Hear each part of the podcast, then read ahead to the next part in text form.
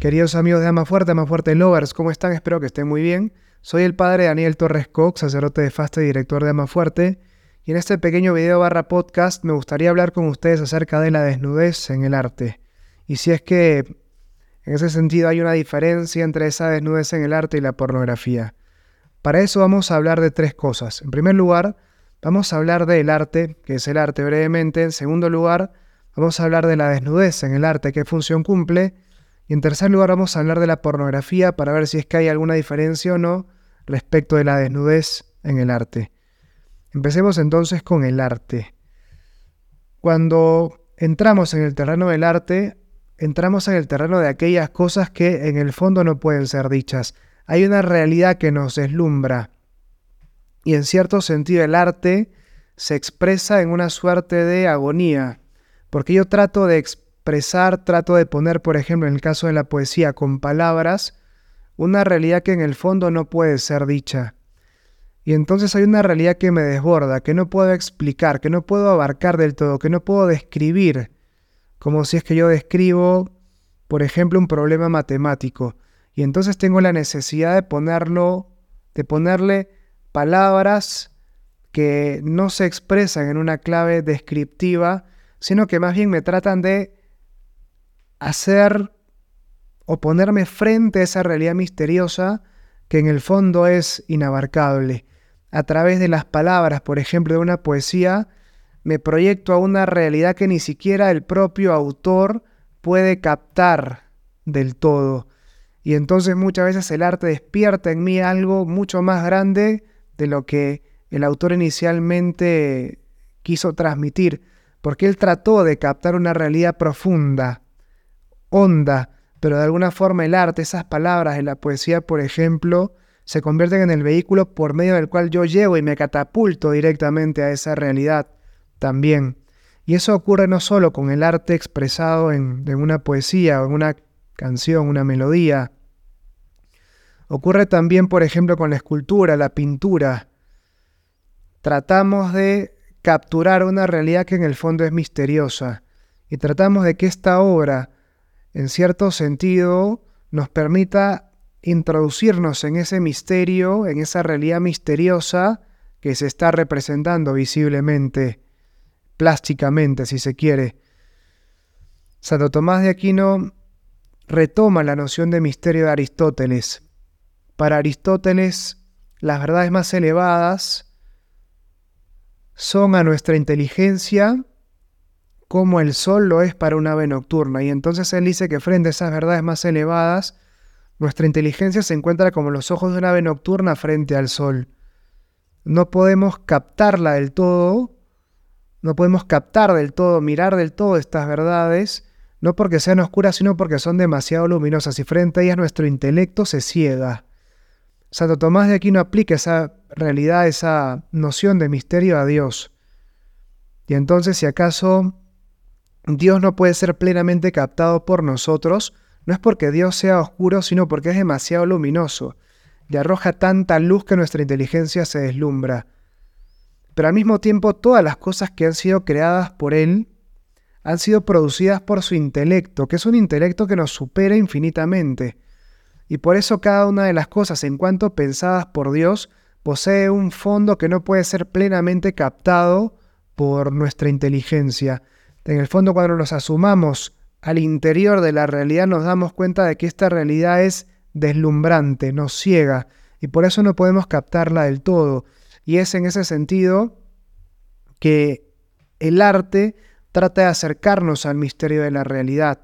En cierto sentido, cuando describimos algo con palabras, hacemos esa realidad comprensible para nosotros, pero cuando la hacemos comprensible, en cierto sentido perdemos su misterio y aquello que, entendemos y que podemos precisamente captar no, no termina de agotar el fondo de la cosa, porque si lo podemos entender plenamente, entonces algo de esa realidad se nos escapa, porque en la medida que ha sido pensada por Dios es imposible que pueda ser completamente captada por nuestra inteligencia. Por eso en una cita que no he, no he, no he encontrado personalmente, la busco, pero se dice de Santo Tomás de Aquino que Él dice que nuestro intelecto no puede ni siquiera captar la esencia de una mosca. No sé si usa la expresión mosca, pero sí dice que no podemos captar por completo la esencia de las cosas, porque hasta estas cosas han sido pensadas por Dios. Entonces el arte trata de catapultarnos al misterio en cierto sentido. Bueno, dicho esto, la desnudez en el arte, ¿qué función cumple? Una cuestión que hemos ya trabajado, visto en otros videos, otros podcasts, en otros espacios, es que el cuerpo expresa a la persona. Eso lo plantea Juan Pablo II en la teología del cuerpo. Yo soy cuerpo, porque el cuerpo es algo esencial a mí. Sin embargo, el cuerpo no es una realidad opaca, sino más bien luminosa, en cierto sentido, porque el cuerpo está llamado a mostrar a la persona. Y entonces la contemplación del cuerpo puede llevarnos a contemplar también el misterio del ser humano. Mediante el cuerpo se nos introduce en el misterio del ser humano, bajo la premisa de que el cuerpo expresa a la persona mediante, bueno, por ejemplo, veamos el caso de la Mona Lisa. ¿Por qué es tan misteriosa? ¿Por qué es tan enigmática? Porque precisamente muestra algo de lo que es el ser humano. En esa sonrisa o esa mirada ambigua se ve también la propia riqueza afectiva, por decirlo así, el propio misterio de, que, se da en el ser humano. ¿Qué estará pensando ella? Por ejemplo, uno podría, eso nos puede suscitar la contemplación de, este cuadro, pero a lo que voy es que el cuadro o la contemplación del cuadro va más allá de ver simplemente una serie de trazos. Vemos al ser humano representado y, lo vemos también de una manera misteriosa para nosotros. Y entonces, de alguna forma es una suerte de espejo la Mona Lisa porque al ver el misterio de esa obra, podemos también nosotros reflejándonos en él, ver también algo del misterio que se da en cada uno de nosotros. Pero, ¿por qué la desnudez? La Mona Lisa es muy enigmática, suscita en nosotros muchas cosas y no está desnuda. ¿Por qué el David no es impúdico acaso? Esta obra, esta escultura de Miguel Ángel. ¿Por qué los desnudos en la capilla sixtina? Vayamos al caso concreto de la capilla sixtina, que es un tema que George Weigel, en un, libro muy recomendable que se llama Cartas a un joven católico, al hablar de la sexualidad en la iglesia, lo asocia a la teología del cuerpo de San Juan Pablo II, tomando como tema precisamente la capilla sixtina. La capilla sixtina muestra cuerpos perfectos, cuerpos plenos. Uno ve, por ejemplo, ese fresco que está en el techo de la capilla sixtina, de la creación, de la creación de Adán, quiero decir, Adán es presentado con un cuerpo perfecto, pleno y desnudo.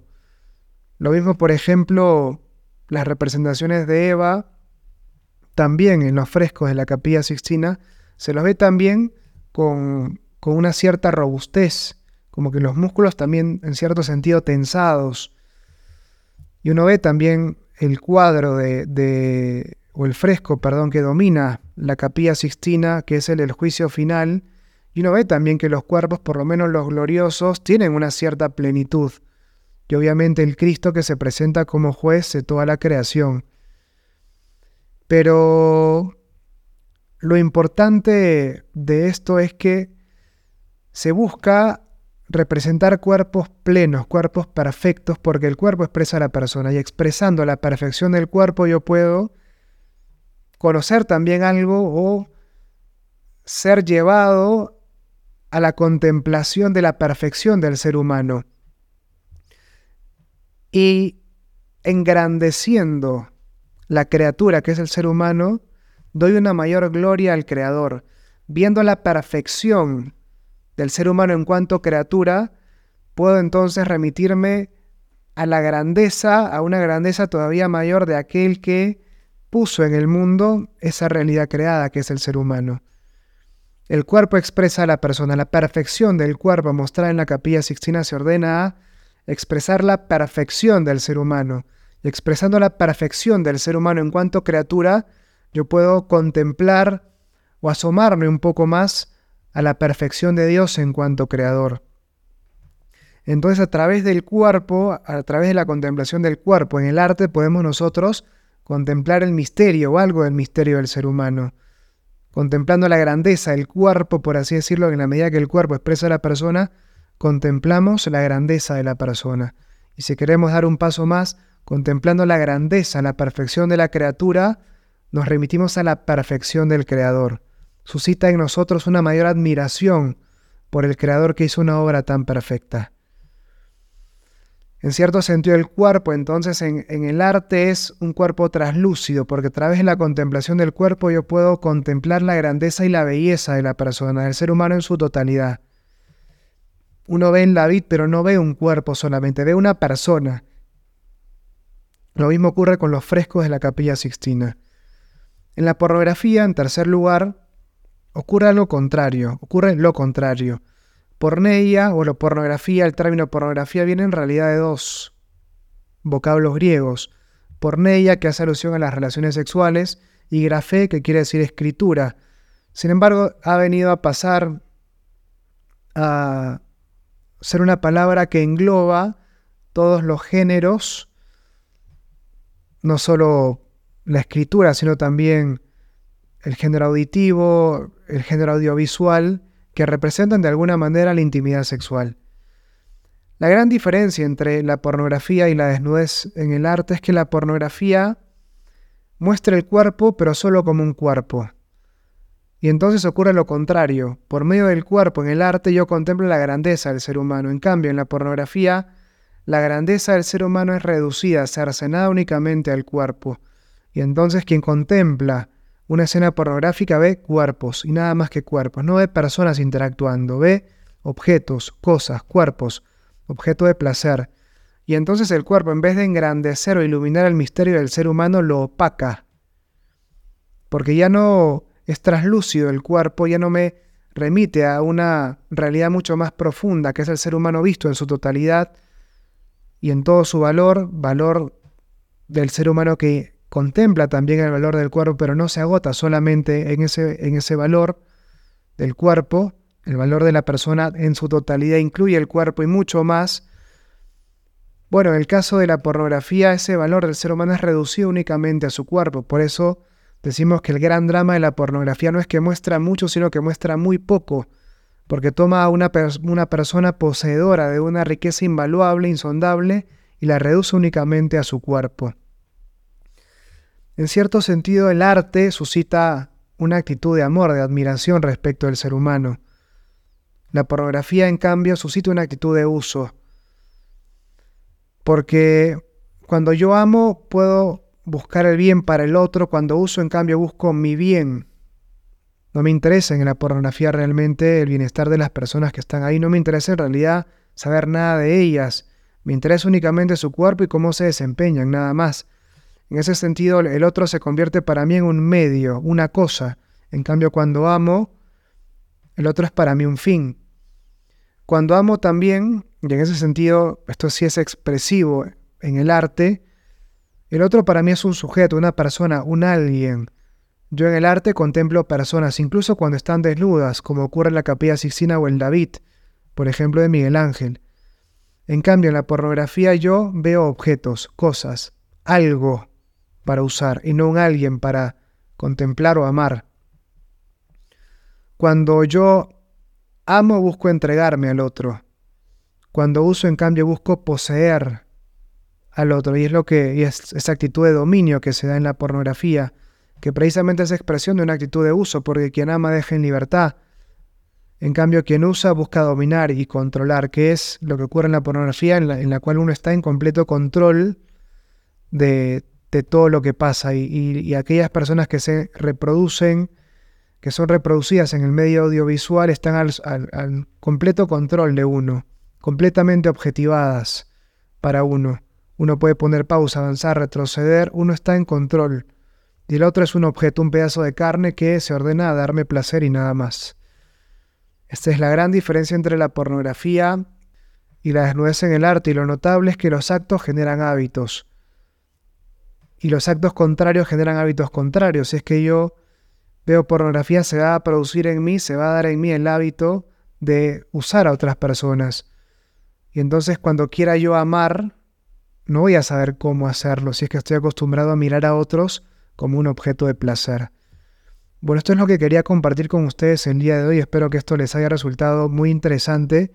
Les mando un saludo grande de parte de todo el equipo de Ama Fuerte y no dejen de entrar a amafuerte.com para ver más contenidos como este. Les mando un gran saludo y los invito a suscribirse a nuestro canal que estamos, como les comentaba en videos anteriores, subiendo material cada semana y la idea es poder crecer y llegar a muchas más personas también a través de este medio difundiendo sobre todo las enseñanzas de San Juan Pablo II sobre el ámbito de la sexualidad. Dios lo bendiga, nos vemos. Chao.